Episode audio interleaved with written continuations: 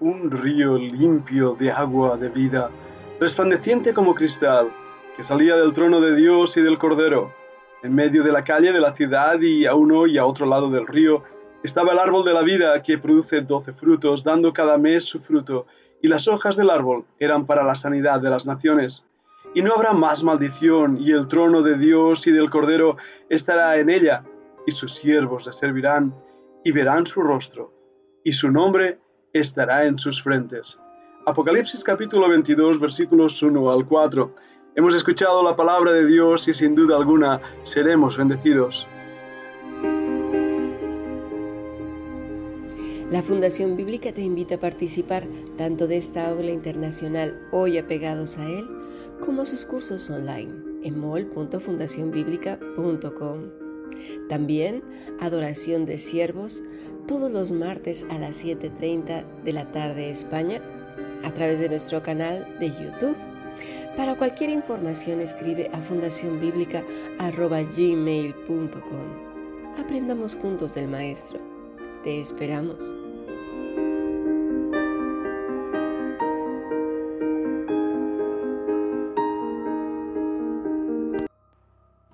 Bueno, semana más está ya casi terminando y durante esta semana nuestros estudiantes han estado aprendiendo del nombre de Dios y cómo podemos tomarlo en vano.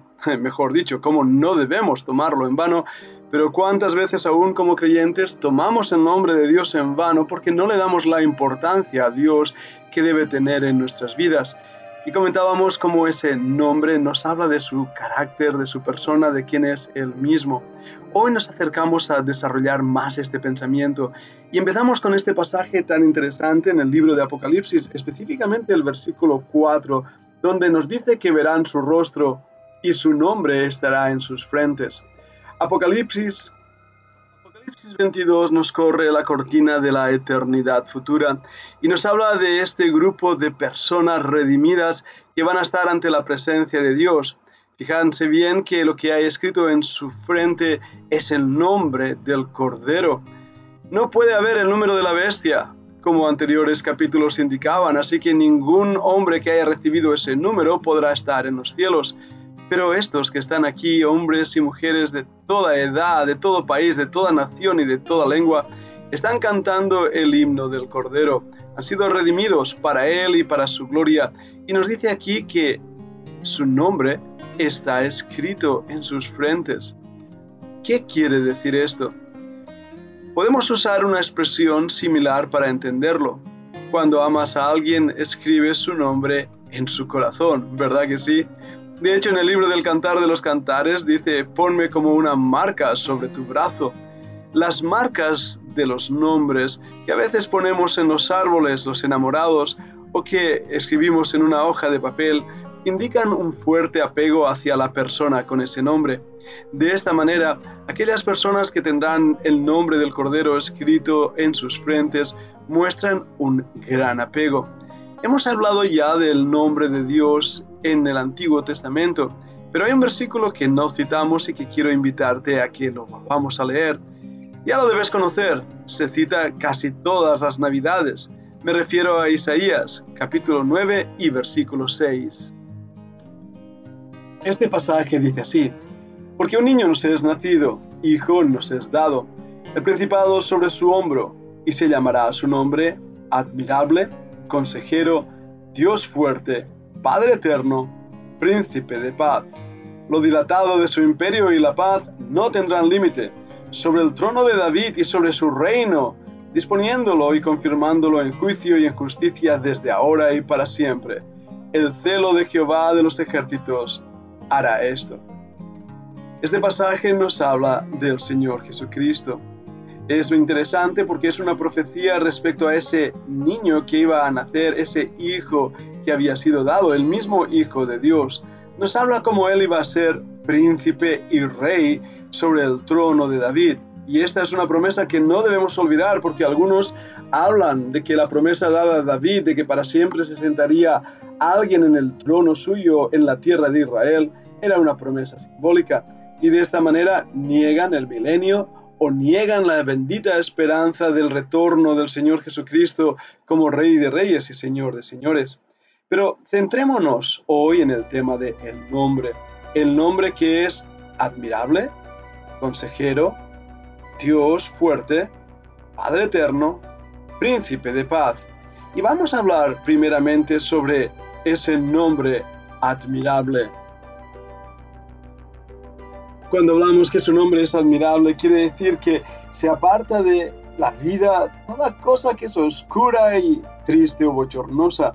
No tenemos que vivir una vida gratuita buscando sustitutos en el mundo para poder experimentar el gozo o la felicidad. Cristo hace que todo sea maravilloso. ¿Por qué? Porque Él es maravilloso, su nombre es maravilloso. No solamente eso, Él también es un admirable consejero. Su nombre de consejero implica que Él tiene cuidado de las decisiones en la vida. En otras palabras, Él es quien nos guía en el camino que debemos tomar. Nos da sabiduría cuando hay que tomar decisiones.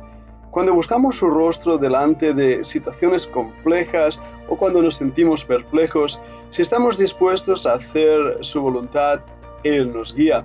No quedamos paralizados, no quedamos preguntándonos qué hacer, qué paso tomar.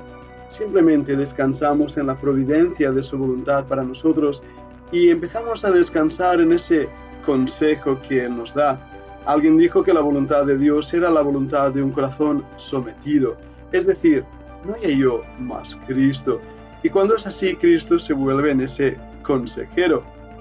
Tenemos entonces la sabiduría que necesitamos para realizar las decisiones correctas. Pero no solamente eso, Él es un Dios poderoso. Él tiene cuidado de las exigencias de esta vida.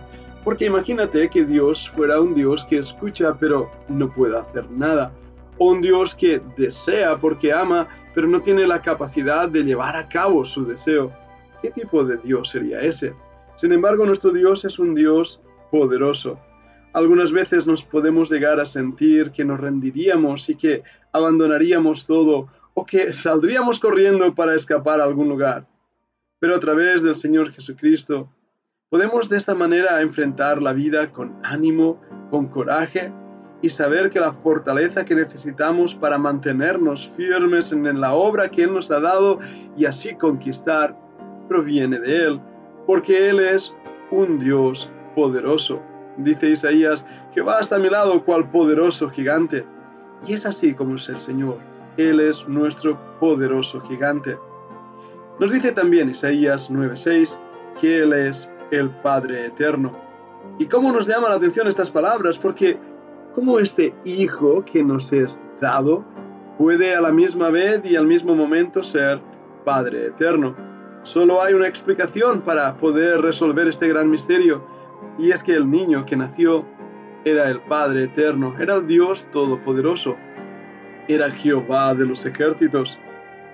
Y cuando nos damos cuenta de que este Padre es un Padre eterno, entonces podemos observar que Él tiene cuidado de las dimensiones de la vida, lo que nosotros somos y lo que seremos.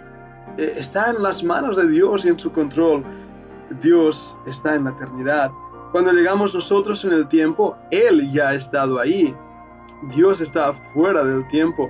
Nada, por lo tanto, le coge por sorpresa o le desanima, porque su manera de actuar, de obrar, es desde la eternidad.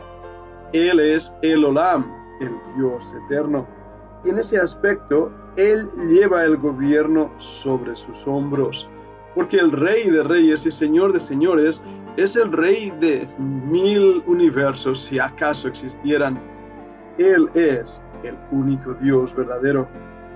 Y en ese aspecto, su nombre es el Príncipe de Paz.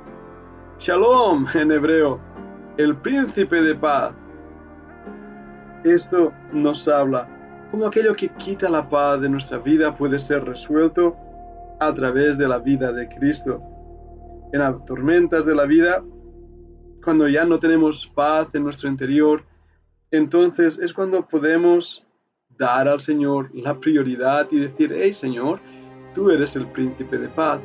Haz que mi corazón se llene de esa paz que tú has prometido, porque tú eres el príncipe de esa paz. Mira, escucha lo que nos dijo él. En Juan 14, 27 leemos, La paz os dejo, mi paz os doy, yo no os la doy como el mundo la da, no se turbe vuestro corazón, ni tenga miedo. ¿Te das cuenta? El príncipe de paz nos ha prometido darnos paz. El Dios Todopoderoso ha prometido estar a nuestro lado. Aquel que nos aconseja, aquel que nos enseña, como dice el salmista en el Salmo 139. Escucha las palabras de este salmista cuando dice, oh Jehová, tú me has examinado y conocido, tú has conocido mi sentarme y mi levantarme, has entendido desde lejos mis pensamientos, has escudriñado mi andar y mi reposo, todos mis caminos te son conocidos, pues aún no está la palabra en mi lengua, y he aquí, oh Jehová, tú la sabes toda. Detrás y delante me rodeaste y sobre mí pusiste tu mano. Tal conocimiento es demasiado maravilloso para mí. Alto es, no lo puedo comprender. Este es nuestro Dios, es el Dios al cual servimos y al cual amamos, y el cual ha prometido poner su nombre en nuestras frentes, en nuestros corazones, en una marca sobre nuestros brazos y en una comunión cercana a Él que es difícil de explicar a menos que realmente la vivas. Así que el nombre de Dios, el nombre de Cristo, vuelve a ser algo precioso para todos aquellos que le amamos y le buscamos y le servimos y deseamos que ese nombre sea sobre todos los nombres. Pero vamos a hablar un poquito más de lo que eso implica en la siguiente parte de este podcast.